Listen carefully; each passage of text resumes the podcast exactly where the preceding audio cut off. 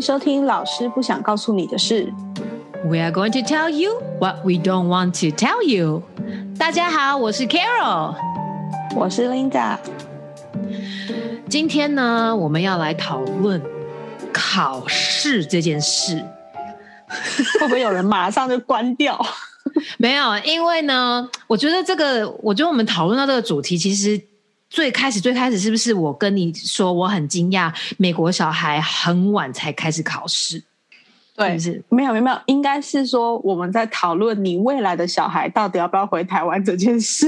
哦，对对对对对对对对对，因为我应该是被这边有一些学区，因为我觉得这边学区这个教育体制真的太混乱，然后我可能都看到一些，就是你你知道不是太 有组织的一些 一些学区这样子，害我很害怕，想说怎么会。到了他那个时候已经三四年级了，然后第一次要考试的时候是整个崩溃趴在桌上，然后就一直跟我说：“嗯你为什么给我时间的限制？你为什么给我时间限制？我没有办法思考，我没有办法思考。”然后那个时候，我觉得我是一个很大的文化冲击。然后我们就又讲到说，我们当时是怎么样走过来的。好，现在我们要进入 Linda 跟 Carol 的讲古时间，回到我们的小时候。就也应该差不多十年前而已吧。不过，真的在台湾的考试制度这十年间是有蛮多变化的，而且算是很大的变化。所以常常有说，我们呃七年级这个时候，其实我们有点像是白老鼠，就是我们有一直在被测试，就是哎，那要用哪样子的方式比较好？那我们先讲一下前后比较明显的差异好了。呃，比方说我们小时候，我们是可以直接把呃班上的排名，甚至学校的排名都直接公布出来的。但是现在其实这件事情是不可以这样子做。但也大家也知道，就是可能华人的文化对于这些成绩或者是名次上还是有一些追求，所以我也有听说，即便到现在，还是有一些学校是很赶的，他们可能也不怕被检举，或者是一些私立学校，他们也是直接就是会把这些东西都很大拉拉的写出来。嗯哼，但这个东西其实对于学生来说真的是不好的啦。那你在美国看到的又完全不是这样，我们在美国看到的样子就是他们没有在考试啊，就 就是是他们也不会直接写出排名这样子。我不知道私立学校有没有，但是公立学校哦，据我所知是没有看到排名。然后呢，呃。啊，这个这个这个我们刚刚没有讨论到，刚刚又岔题。可是我觉得这跟这边的教育系统有一点关系。这边有那种，你知道，这边上到高中之后会有不一样的班，可是他们其实不是能力分班。像以前在我们台湾的话，可能某些学校他们会能力分班嘛。可是在这边的话呢，他就会说，OK，你的数学可能已经上到你微积分已经会了，OK，、嗯那他也就不要你待在这个班，跟你原本的这群。同学一起上，那有一个 honor class，那 honor class 呢，再上去有一个 AP，就是 advanced，我不知道 AP 全名是什么，反正就是 AP class，、就是嗯哼，对，然后 AP class 呢，对，他就跟你说，你上了 AP class 的话，你可能去到呃大学的时候，你可以抵一些学分，就等于其实你把也许大一很基础的东西你已经学了，所以他们也就是。怎么讲也没有让你浪费时间，想说哦，那我这些都已经会了，我跟这些呃我都还不会的同学在一起是浪浪费时间这样子。但是我必须说，这个东西的原意是好的，可是呢，又遇到华人的家长的时候，又把对，这个东西讲这个，对没错，这个东西又变成华人就会说，哇，我们一定都要上 AP class。我的那个高中呢，最后一年的时候，我 AP Science、什么 AP Chinese、AP Spanish、AP Math，什么什么全都要上了。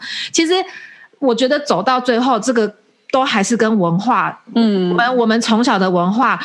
我们的爸爸妈妈那一代怎么长大的？他们为什么走到今天？他们就觉得，哎，这个方法是成功的，所以我也要我下一代是这样子做。嗯哼哼，其实到哪里，我觉得多多少少这些的传统都还是会被带带来。嗯，对啊所，以我们这集到底是要讲考试还是文化差异？对，但是我觉得在这边，我我我自己看到比较多的，当然就是小学的小朋友。那他们呢的话，我就会觉得说，哎，好像又有点过松，就是松到说。考试，妈妈说啊，不好意思啦，因为你给他，你跟他说六十分钟要写完，啊，他就压力很大啊，这样子。我想说，嗯哼哼啊，考卷就三面，写六十分钟，应该是很多时间呢，这样子。那他这个这个这个例子也蛮好笑，他大概写了十五分钟，他就把考卷给我，然后我就一看，我想说、o h my god，这个是十五分、二十分的这个这个这个成绩，no no no no no，我就还给他，我跟他说，你要不要再检查一下？我有看到一些错误，你要不要再检查一下？然后呢，他就 他就拿回去看一看，然后就拿起笔在那边挥一挥，说：“哦，OK，好了。”然后又给我，那个时候大概也差不多，就是你知道六十分钟大概过了半小时而已。然后我就说：“你确定吗？还有时间？”然后他就说：“I'm done, I'm done。”这样子，好啦，那结果果不其然，他就就是考的不是很理想嘛。那我们又有 level，你一定要过了这个 level 才能往上走啊。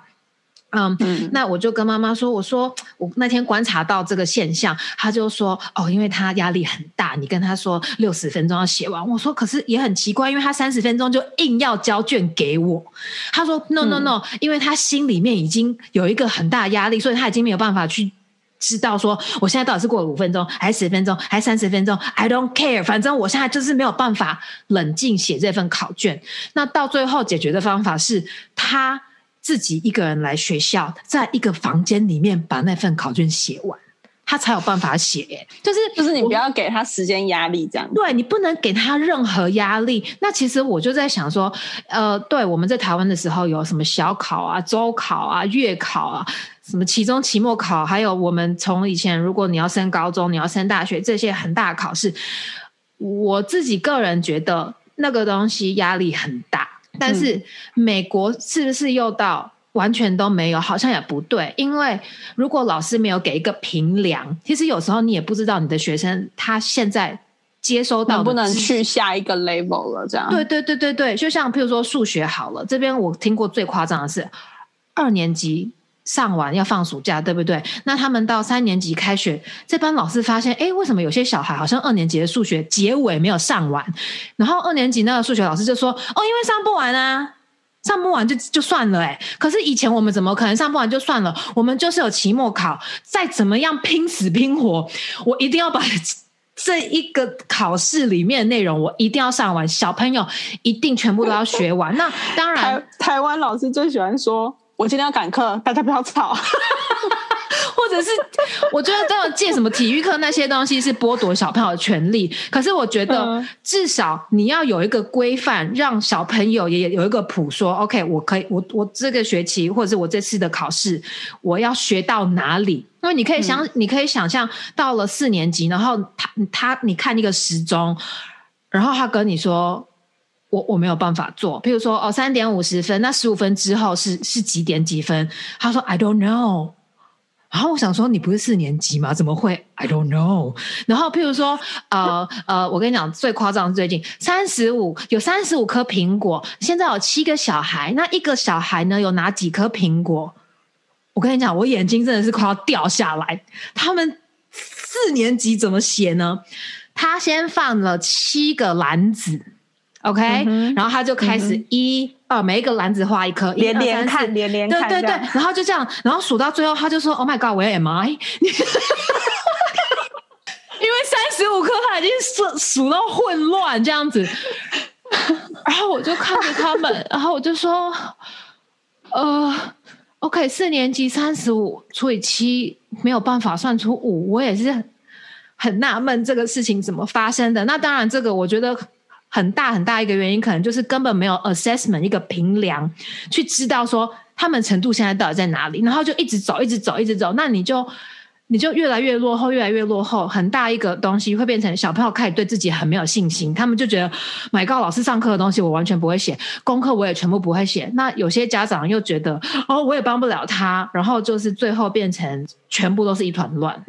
我突然想到，之前美国有传出一个那个影片，我真的快笑死。就是那个男朋友就问女朋友说：“哎，那我们等一下买披萨要切几块？”他就说可以选六块跟十二块这样。然后他女朋友就说：“那就切六块就好了。”然后他男朋友就问说：“为什么？”他说：“因为十二块太多了，我吃不完。”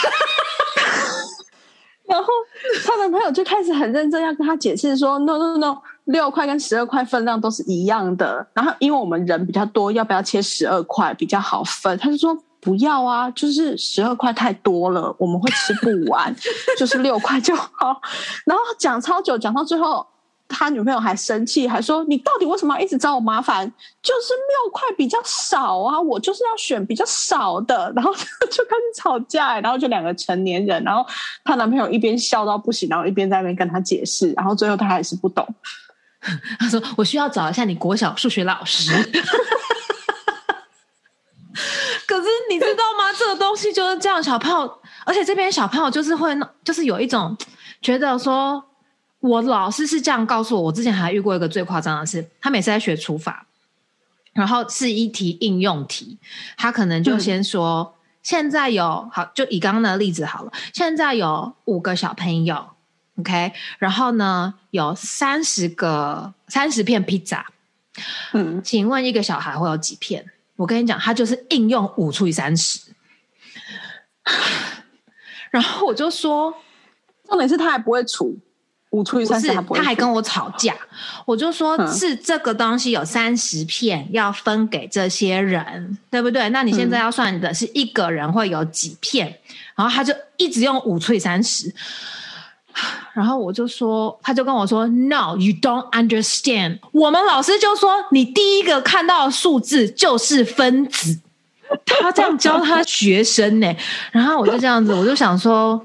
然后他们又觉得说学校老师教我是对的，嗯哼哼。然后你出来，你可能你跟他讲的时候，他又觉得你不懂，因为你又没有在我们那里上课，你不知道。我们老师就是这样告诉我。后来我也就想说，我也不是数学老师，我只是帮他稍微看一下。OK，那我就跟你说这也不对嘛。你你你坚决你是写对的，那我也没有办法。可是你知道，我觉得这边老师好像也有一种就觉得啊，算了啦，就是。就应用最三十啦。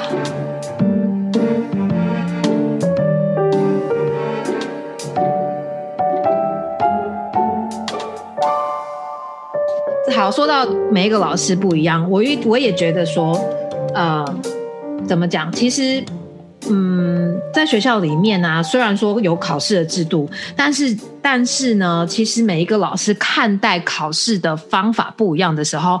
你有没有觉得，其实对于他们班上的小朋友也会有一定的影响？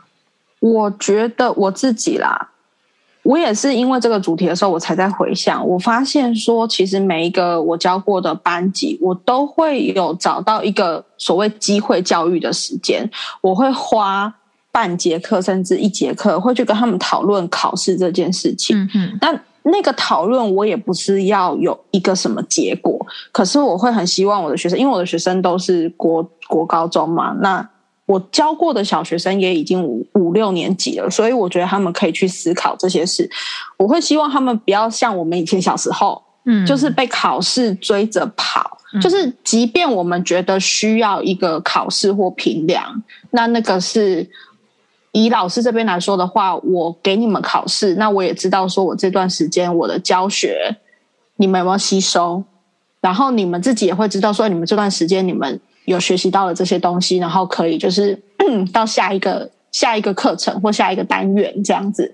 那我会花半节课到一节课的时间去跟他们讨论为什么要考试这件事情，然后会听听他们的想法。那即便没有正确答案，他们也会知道说：“哎，其实考试好像除了就是成绩跟排名之外，还有一些其他的意义。”这样子，我我是喜欢这样去跟学生讨论。可是我当然也会知道，有些老师就是，比方说考古题就是一直狂印，我们就是真的疯狂的在写考古题。可是你写这些考古题，然后最后。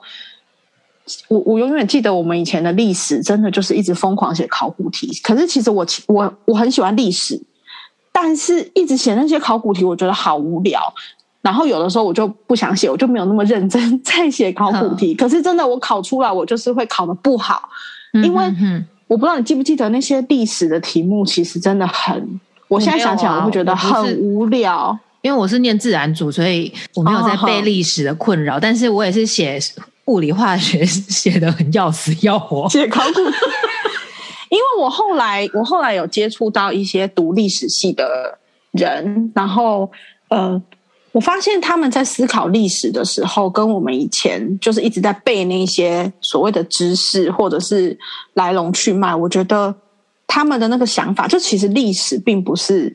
我们以前接触到那种，对对对，他们会去，他们会从历史的那些事件，然后去说，哎，那对应到现在的事情，或者是说他们那个时候为什么会做出这个政策，为什么会有这个决定，然后这个皇帝为什么会这样？我觉得那个东西很有趣。可是我们以前的历史都不是这样子，可能是我遇到历史老师啊，可能也有真的很认真。现在我觉得会有很认真的历史老师，你也不能说那些老师不认真，可是我觉得就是他的教学方法比较死板，或者是我觉得有些老师以前我也有遇过，他就会说好拿三支颜色不一样的荧光笔开始画重点，对，真的就是有那种，就是他就是教你怎么考试，你就会考得很好。那这个就像我刚刚讲的，我整个小时候。从国小一直到大学联考，都是被这些东西追着跑，然后你就看很紧张。你看到那个我们是全校的都放在那边给大家看，这个人有没有落榜，有没有考上他应该考的学校，都是在那边的时候。其实你现在回头看，你真的学到那些东西吗？我觉得我没有，我就是只是为了不要让成绩很难看而去念书。我自己现在回想起来，我会觉得是这样。我那个时候真的喜欢只有英文课而已。好，然后我我另外想要讲的就是，我不知道你自己有没有看过那个，应该是从以前念书的时候，我就会常常看到会有就是同学然后去跟老师要分数这件事情。有啊，超多的，对不对？然后其实我现在自己当老师，就是呃。跟比较大的小朋友的时候，他们其实也会来要分数。那那我自己的看法是会觉得说，今天如果你可以说服我说这个答案为什么你这样子选？因为有时候选择题啊，答案就是死的 A B C D 好，答案就是 B。可是他觉得 C 也没有不对啊，他可以解释给我听他为什么这样子想。如果合理的话，其实我都会给他们分数。因为我没有觉得你一定要跟那个标准答案是一样的才是正确的答案。嗯嗯嗯，但是这个真的要看老师，有些老师连那个口说。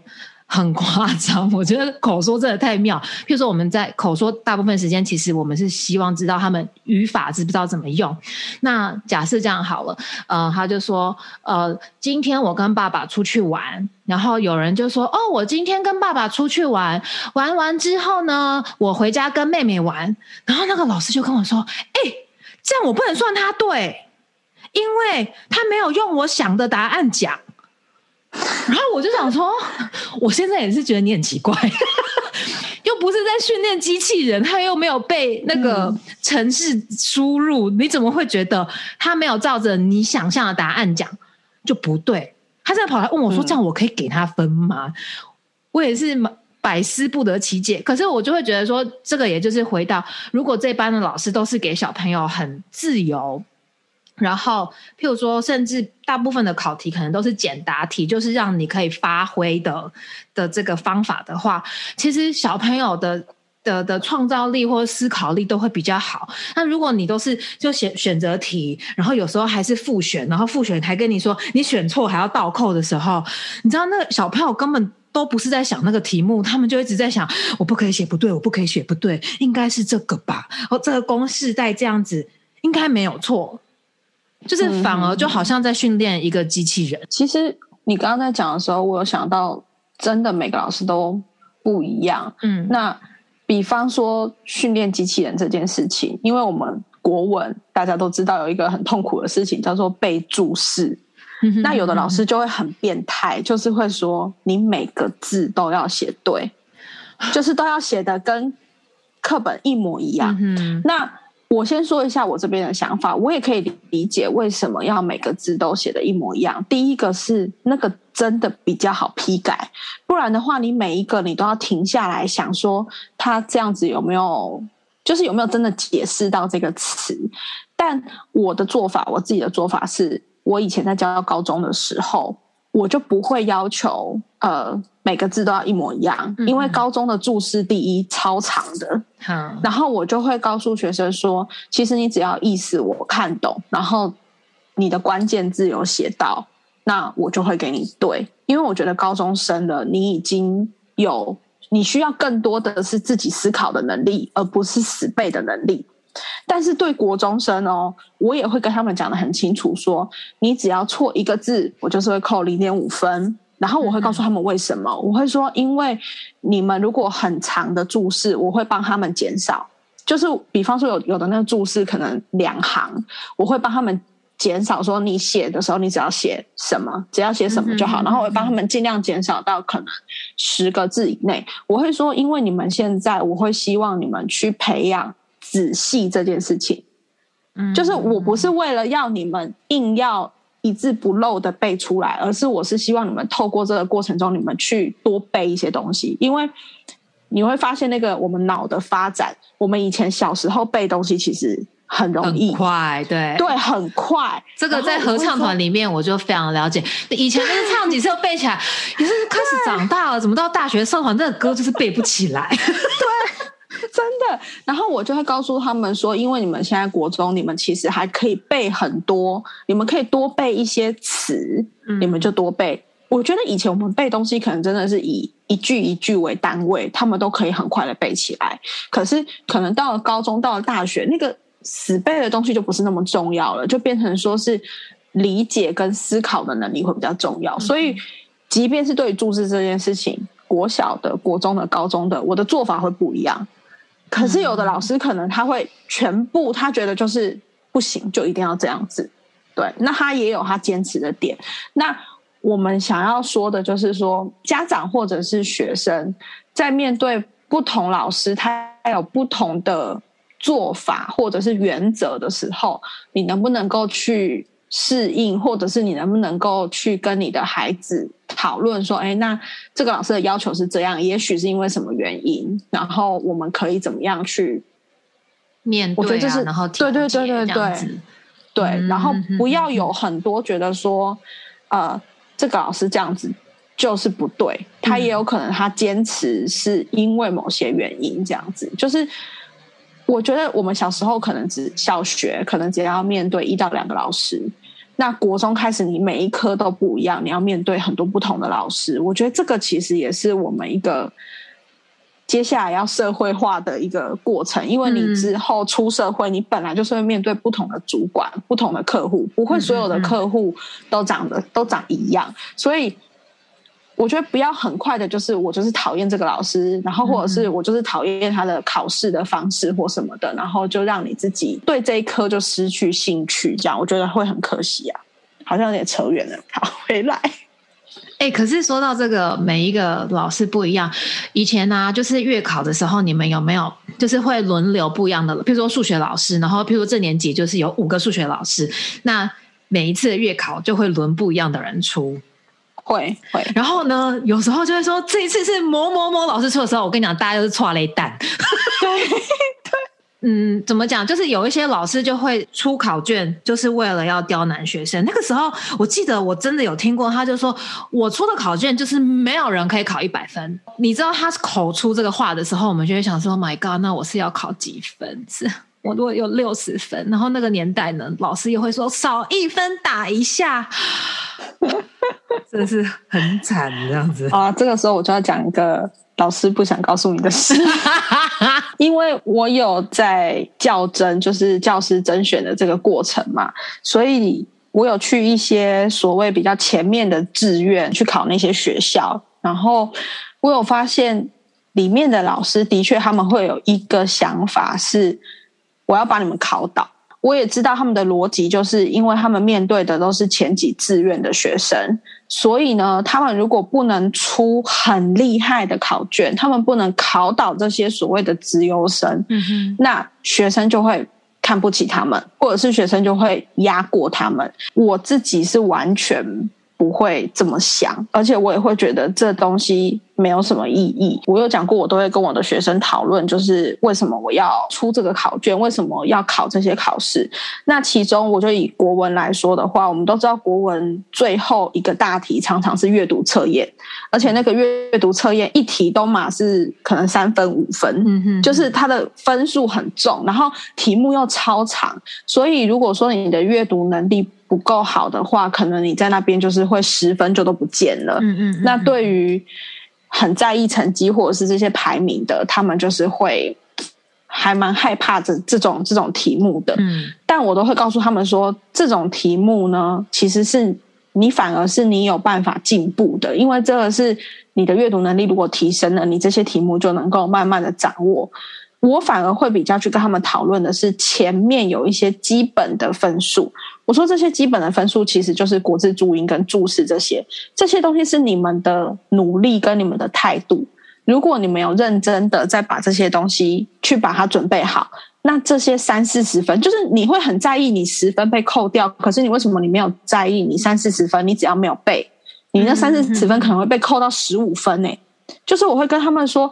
整张考卷你们在意的点在哪里？然后为什么要在意这些事情？然后老师在意的点是什么？我在意的是你们有没有用心去准备这样。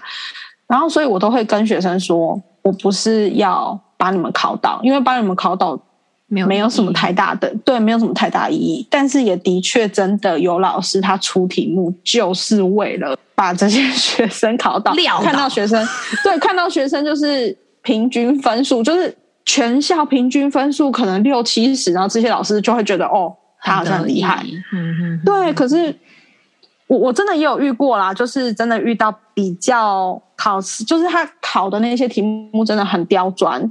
那我就会跟我学生说，哎，他们前面三四十分都拿到了，就是那些所谓的基本分他们都拿到了，所以他们很容易，因为我就说了，全校可能平均六十几分，那他们拿了三四十分的。的标准就是这种基本分数，然后后面可能再拿个几层，他们就有平均以上。可是如果说你没有把基本顾好的学生，他可能那一次就会很惨，因为后面的那些分数他拿不到，然后前面的对，所以就会非常惨这样子。嗯，说到这个分数啊，美国有一个机制还蛮有趣的，因为也是我刚刚开始教中文的时候，然后我有教。国中，然后他们到高中，就是我发现他们不会直接写，譬如说一百分、九十八分，他们是用答题率，譬如说，OK，这个大题可能有二十二十占二十五分，然后他是你是拿到二十五分的多少？所以就变成说，其实每一个部分他也可以看得出自己的强弱点在哪里。然后一方面也不会像，嗯，可能小时候我们有一个经验，就是一拿到就啊，隔壁那九十八啊，我九十九，然后就是那个分数就是变成。你也不知道你考这个试到底是在测你自己懂呢，还是你只是为了要竞争？就是你根本不知道你自己错的东西是为什么。可是我觉得美国这个机制，虽然说他们是考试的起步是有点晚，但是我觉得这个机制我自己是还蛮认同的。因为像我自己现在在考的话，就会有譬如说语法题啊，然后譬如说重组啊这些东西，其实你就可以看出，哎，小朋友。这像像选择题的时候，他们都有概念，可是到重组的时候，好像你就会发现，诶，好像就卡卡的，你就知道说，OK，他们其他东西其实都 OK，这个地方他们要多练习，就你也不用一直在做小朋友已经会的东西，你就知道要怎么样去加强他们不会的。我觉得这个听起来真的很不错，是因为。呃，有的学生他会把他的考卷，就是他可能真的很在意，他就会拿来说：“老师，我为什么这次考不好？”然后我就会去帮他看，说：“哎，其实你，比方说你的呃填空题好了，我说：‘哎，你填空题这边都全对。’”就是我会去帮他挑出说他哪边比较强，强，然后就是对，然后我说那基本分数，因为你是乖小孩，所以呢，我告诉你们的基本分你也都有拿到。好，那所以你是哪边失分很多？我觉得如果说像美国这种，就是因为它是每个 part 分开，所以可以很快的看到他好的地方，然后跟他还要再加强的地方，然后我觉得这个讨论就会很有意义，就不会只是在讨论啊，你八十五分，可是你八十五分到底是哪里少了那个十五分？然后你八十五分跟八十七分，所以你的排名就在他后面，然后我们就会，我们小时候就会被这种压力或者是这种情绪，就是会牵绊着，对，就是。到底我八十五，为什么你八十七？你比我多一题，你比我多会了一题，然后你在我前面。可是其实都没有去想说，那个多的一题到底是在哪里？到底是我的哪个能力我哪边疏忽了，或者是什么的？我就觉得，嗯，教育现场还是还是需要有很多的讨论这样子。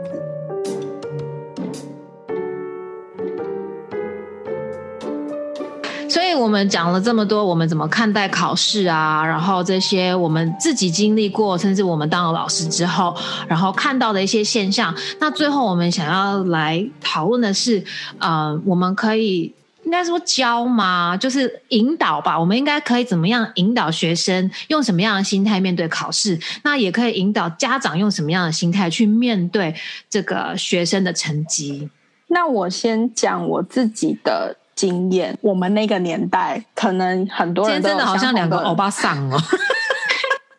可是我真的要跟大家说，因为我们就是处于所谓教改的那个十年，我们就是那当中的，所以这个当中真的很多变化。比方说，天啊，这完全泄露年龄。像我们是有国中考高高中，我们是叫基测。基本能力测验，那可是这基测其实只有几届而已，后来就变成会考，所以听到机测就大概知道是哪一个 range 的人这样。所以我们真的有还蛮多，那个时候跟现在会有一些不同。我自己的经验是我们那个时候的高中会有所谓的自强班，他会把呃这一届里面成绩比较好，就是你国中考高中成绩比较好的会拉出来去。去读所谓的自强班，那在自强班里面呢，你就知道全部都是有挑选过的。我那个时候在自强班里面，我都是倒数五名的那一种。可是大家可以去想象，就是我原本都可能在前五名的，然后突然进到一个班级，我变成在倒数五名。所以我第一次拿到这这个考这个成绩单的时候，我真的是有点掉到那个那种情绪里面。但是我觉得周妈妈很有智慧。周妈妈那个时候，她就跟我说：“那你看一下你的校牌，因为班牌我就是倒数第五嘛。可是校牌可能，比方说我班牌是三十好了，那我校牌可能是三十五。”因为我们就都是被选出来的，所以我妈妈就说：“哎，那你看你在其他班其实也不错。”嗯，那当然，这个这个方法是还蛮世俗的。可是他看到我比较释怀之后，他会开始讲他觉得的重点。他会说：“那你这个部分懂了吗？或者是你哪里不懂的，你要去把它搞懂。你要去问老师，去问其他的同学。”所以后来每一次的成绩单，其实我好像还要跑到就是。倒数三名过也都有跑到过，可是我就不会一直好像一直在追求那个那个名次，但是他会，我妈妈会一直不断的说，那你是不是哪里不会？你是不是怎么样？就是我们会一直把重点放到那你会了吗？那你之后如果在遇到的时候，你你知不知道你为什么错？就这些东西反而会是我们会去讨论的，而不是会去讨论那个成绩跟名次到。最后高三真的在那个学测的时候，我还记得我们的老师，他就手上拿着一叠资料进来，就说：“你们的成绩都在我手上。”大家真的，大家真的很害怕。我真的记得那个氛围，全部就很安静。然后你真的可以感觉到大家有点在抖，因为我们我们还没有收到成绩单，但老师那边已经有了。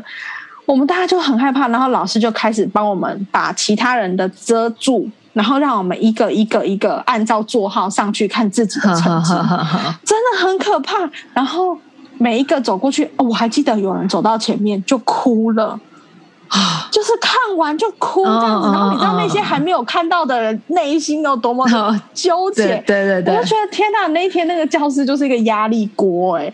然后，然后就轮到我走过去的时候呢，我就真的看到老师的表情，老师就。吓了一跳，然后老师就还赶快看一下我的名字，因为老师可能以为我以为他就是遮错人，因为在他的心中我就是倒数三五名的那种，可是我出来我是我们班应该是有前五。哼哼哼哼哼，所以老师那个时候还想说他是不是遮错名字，遮到就是别人的这样子。那我回家的时候呢，我觉得周妈妈真的很厉害，她其实也没有特别高兴，也没有特别怎么样。嗯哼哼，她就说：“哦，那这样子的话，你可以开始选你想要哪一间学校，哪一间科系。”嗯，就是他。然后我还我还说。哎，我们班这次没有考很好，我这样子算是我们班前面的。我妈完全不 care，她就是说，嗯，那你想要填什么系？他就真的开始跟我在讨论，我想要填什么系，就不是纠结在那个分数跟班上排名。所以我觉得学生的心态是一定会在意。我觉得如果说你不在意的时候，那又是另外一个另外一件事情了。你不在意的时候，可能又是我们另外要讨论的。但是只要你是。对于自己的学习有想要去负责的，你一定会在意。但你在意之后，你要回去看本质，就是我为什么在意这件事？其实我是真的在意我打败几个人吗？还是其实我是在意这个部分我会不会了？对我之后我真的要面临比较大的考试，或者是我要面临比较大的困难的时候。我会不会会不会到时候我没有准备好？我觉得很多家长很矛盾，他们一边很希望自己的小孩开心，然后希望自己的小孩去找到真正他喜欢的事情，但是看到那个成绩的时候，家长又会很纠结，觉得说我是我的小孩是不是比较就是在别人之后？我觉得那就是心魔。那是一个心魔，所以而且我觉得，因为台湾很爱比较这个东西，就是可能妈妈出去跟人家吃个饭，然后就会说：“哎，你女儿考几级分啊？是申请哪里的学校啊？什么科系啊？”就是好像这个就是一个茶余饭后拿出来讲的东西。那我当然，我觉得周妈妈可能就是很云淡风轻，就是很 zen 的那一种。可是我只能说，大部分的家长他们。多多少少都会 care 这个，尤其是如果跟你一起在一起的人，那些小孩都比较优秀的时候，就是妈妈一定很纠结。我想要他开心，可是啊，我每次讲出来都是很不好意思这样子。我觉得真的要回来看你，你跟你孩子之间呐，就是。一定会被身边的这些人影响，或者是这个社会氛围，或者是文化影响。可是要回来看真正重要的，因为明明也很多大人跟我们说，其实你大学读什么，也不代表你未来就会是往那个方向去。明明他们其实也有很多人生经验，知道说这个东西其实并不能够定义你成不成功，或者是幸不幸福。可是，在那个当下，他们还是会去很轻易的说出了。那些会让孩子受伤，或者是让孩子在更大的压力的话，所以我觉得我们更多的回来讨论自己跟就是自己跟孩子之间的讨论，我觉得比较重要。因为你你花很多时间去跟外面的人就是五四三，跟你回来认真的跟小朋友一起来思考说，哎，那我们之后可以怎么做，或者是说，哎，那你想怎么做？我觉得这都比较比较有建设性一点，对啊，我觉得真的就是你要去看小朋友有没有努力，这个是一个很大的重点。我其实有时候就说，你当学生的时候，这个就是你的责任。嗯，你你念书这是学生的责任，可能爸爸妈妈他们就会说，哦，我们的责任就是我们现在这个阶段，我们就是要赚钱养家，我们就是要顾你们。那当然，你你当学生的时候。念书就是你的责任，那他有没有对他的他有没有负责了？他如果已经负责了，他的态度不是就是啊不然啊不然怎么办？就是不是这种样子的话，其实我觉得就是真的是去可以去跟他分析，我自己是这样子走过来啦，就是我们家给我的学业压力一直一直都很大，就是期待非常非常非常大。可是呢，我妈也是到了一个点，她就是告诉我说：“你开心就好。”我觉得我爸到最后可能都还没有办法放下这个，因为我其实有去重稿班做了几个礼拜，但是我妈后来就觉得你当学生的责任已了，就是到我到了我高中考完大学的时候，我妈就觉得 OK，就这样上大学，你这个系 OK，这个系 OK，也没有太差，你开心就好了。你当一个开心的人，你想要干嘛就干嘛吧。反正现在在美国，他也是这个态度，你开心就好，就这样。就是我觉得，也许有时候家长真的到了一个点，逼逼小孩逼到一个点，有时候就像你真的回头看的时候，他如果真的很压抑、很不开心，其实你也很不快乐，因为整个家里的氛围就是会很对。低气压。那我觉得学生的话，其实在美国啦，我自己看到的，在台湾真的学生的责任就是念书。但是我觉得在这边，小朋友除了念书以外，其实呃，不管是老师，不管是家长，甚至有很多呃公司，他们都会有给。呃，你不要看他们只有国中，他们可能就有当志工，甚至去实习的机会。他们不是只有念课本里面的东西，像很多我知道的一些小朋友，他们可能从小就开始做那机器人。他们是真的不是说买一个盒子回来，你把那些东西做好，就说耶，我做了一个机器人。他们是真的让你自己去设计到这个这个 A 的机器人可以跟 B 组的机器人打互打。然后要推它，这个真的是你要去想的，你要去参加比赛的。所以其实，嗯，怎么讲？考试以外，小朋友有什么兴趣？其实爸爸妈妈也不要一直说，OK，我今天真的考试考了 one hundred percent 一百分，就是表示他以后会很有能力。也许他考试很会考，但是他他他做其他的事情的时候没有弹性，他的他的生活他没有办法自理。其实这些。都不是我们想要看到的，就是小朋友可以在他的兴趣，这个这个东西也蛮有趣。我我跟我爸就前阵子讨论到一件事情，我就说，你看你们以前年代一定说什么画画。画画没有饭吃啦，这样子。我说爸爸你自己看，现在 Instagram 上面，现在 social media 上面，这些会画画、会做 design 的人，他们现在是大家最需要他们的。可是，在你们以前，你们怎么会知道？你们我们又有没有办法预期以后的社会会需要什么？当然，没有人可以知道以后会怎么样。可是，如果说，哎，今天这个是他的兴趣。他如果做的很开心，有钱真的就比较开心吗？这个我倒是也不见得啦，对不对？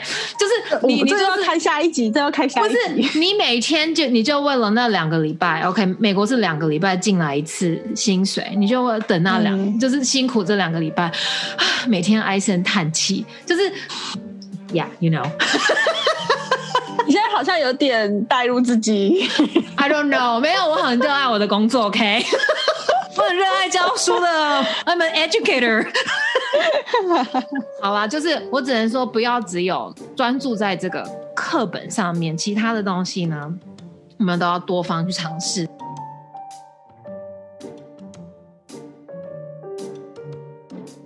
好，那最后的最后呢，又到了我们推荐书的时间了。这次我们要推荐的书是大家可能也都很熟悉，因为我们它之前有翻拍成一个电视剧。那这本书是你的孩子不是你的孩子，那它的副标题就是。被考试绑架的家庭故事，一位家教老师的见证。如果有看那个电视剧的，其实电视电视剧上面只有翻拍出其中的几个故事，对。然后书里面其实还有更多的关于被考试绑架的家庭的故事，嗯，所以还蛮推荐大家去看书的。对，我觉得如果。如果啦，你真的没有习习惯看书的话，真的很建议就是上 Netflix 看啊这五个故事。我觉得那时候有一个很轰动的社会事件，就是有一个第一志愿的学生跳楼的事件。然后其实也是就是在讲说，他其实很爱写作，但是家里就是极度反对，就觉得说写这个要干嘛？这个以后有饭吃吗？你就是念书成绩那么好，你为什么不好好念书？以后考一个好的志愿，可能当呃呃医生、当律师，你以后才会有好的生活可以过。但是他就活得很压抑。因为啊，这里面这五个故事，大家可以真的去看看。我看的时候，我非常非常就是一直在起鸡皮疙瘩，因为他拍摄手法是有点阴森，但是真的太写实了，就是。如果你也是在这个升学压力里面长大的小孩，你会很有同感。那我觉得第一方面是你看完之后，其实我会一直提醒我自己，我不要当这样的老师，我不要当这样的家长。就是其实看完这些东西，看完书，看完这些呃影片，很多时候你是会有反思，会一直告诉自己不要犯这样的错误。嗯，我觉得有一个是 Carol 看到的资料，他说。当初作者知道这个要，作者是吴小乐。那他当初知道要改编的时候，他其实有，我不知道也是算担心吗？他会担心说这个剧出来之后会有非常大的负面的情绪，可能会影响到一些人。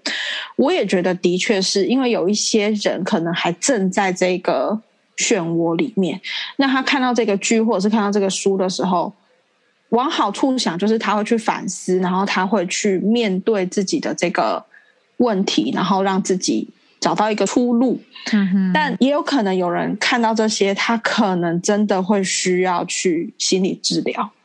嗯，我但我觉得面对总还是比压抑起来好。那如果说真的，比方说家你们的家庭现在正面对这样子的问题，我其实很鼓励可以去。寻求一些专业的帮助，对专业的咨询。嗯哼，我觉得现在呃，家庭尤其是这种升学压压力的这些智商，其实也越来越多。大家不要害怕去接触。我也有认识一些呃心理师，他比较往在这个方面的，然后他可以去做整个家庭的这个咨询。我觉得是很重要的。不要我们总是到了社会新闻的时候，我们才来。觉得很惋惜。如果现在就在这个当中的我们，还可以去做一些努力，这样子，嗯，是说努力吗？对啊，对啊，对啊，对。还有一个重点就是，我觉得可能很多心理师、很多社会观察家也都会告诉你说，你并不孤单，不是只有你自己在面临这件事情。其实这个社会上有很多人都在面临这样的事情，不要害怕去求救。求救并不丢脸，你自己如果你有意识到你需要帮忙，你就去寻求帮助。对，因为你去寻求帮助，不代表你的精神有问题。你有时候真的只是需要有一个很客观的人听你讲话。也许有时候你讲完你就好了。嗯哼哼，你你永远不知道会怎么样，但是你都宁可去试试看，给自己一个机会，给你的家庭一个机会，给你的小孩一个机会。嗯，Oh my god！我想要快要流眼泪了。对，我真的快哭了。对，可是这个真的是，我觉得我们经历过，然后我们现在又在当老师，我看到这么多不一样的教育，不一样的不一样的家长，这些真的，你真的去回想，我觉得这没有对错啦，就是怎么样，你你到底在追求什么？好，我这个只是题外话，就是。到底到底在追求什么？其实我觉得也不用那么悲观。是当我们在问这些问题，比方说你到底追求的是什么？到底是你的啊父母的一个所谓成就感，或者是面子，还是在追求小朋友真正在自己喜欢的事情上能够去感受到那个幸福？我觉得这些问题在被问出来的时候，我觉得它就会是一个。出口就是是一个疗愈。嗯哼，我遇到很多学生，比方说，我问他们说：“你们觉得为什么要考试？我为什么要考试？”其实我很享受我在问问题，然后学生陷入思考的那个眼神。那他们回答不出来，我会先讲一些我的看法，然后会问他们。那有些人反应比较快的，他们就会想要回答。那有一些人真的。当下没有反应的，可能他也是事后，或者是因为我以前会跟我的学生写，每天会写那个心灵小语，有些学生也会在里面说，老师从来没有人问过我这个问题，嗯，那你今天问了什么什么问题？我有在想，然后我现在还没有想到，或者是什么的，我觉得这个东西很重要，所以不要放弃跟你的孩子对话，无论他是什么年纪。都不要放弃跟他对话，然后去听他要跟你说什么，然后你也可以去讲你想要讲的这样子。等我们最后以非常正向的方式结尾，也是我没有意识到的。好，那我们今天分享到这边。好，今天希望啊这一集对老师、学生还有对家长都有一些嗯帮助吗？有一些思考，更不一样的想法。对，然后如果你曾经被考试怎么荼毒的，也可以留言让我们知道。可以，可以，可以。就是，也许有些人不是在亚洲，有些人可能在欧洲长大。那你们，我们不知道欧洲那边的呃考试系统是怎么样，也也欢迎你们就是跟我们分享这些世界各国的考试趣闻。趣闻吗？或者是压力？感觉好像欧洲就是很 chill，好像没有什么压力。I don't know，这是一个偏见。对，好啦，我知道。我有听欧洲好像会比较是那种师徒制的感觉，也许师师徒制也是有我们无法想象的那种那种压力啊。嗯，OK，那就请希望有人可以帮我们解惑喽。希望大家都喜欢这一集。如果你觉得这一集对你身边任何一个人有帮助的话，记得要分享给他们，分享出去。谢谢。你不要每次很尴尬好不好？Podcast 五颗星刷起来，给我们评价，OK？My God，我跟你讲，我看到我们是前一百名的时候，我跟感动快要落泪了。好，哎，可是大家为什么都不给我们评价啊？大家可以，你们不要那么吝啬，好不好？这几个可以给我们一些称赞，这样子。他们就是我就没有想要称赞，只能先听称赞。好，那我们就到这边喽，下次见，拜拜，Ciao。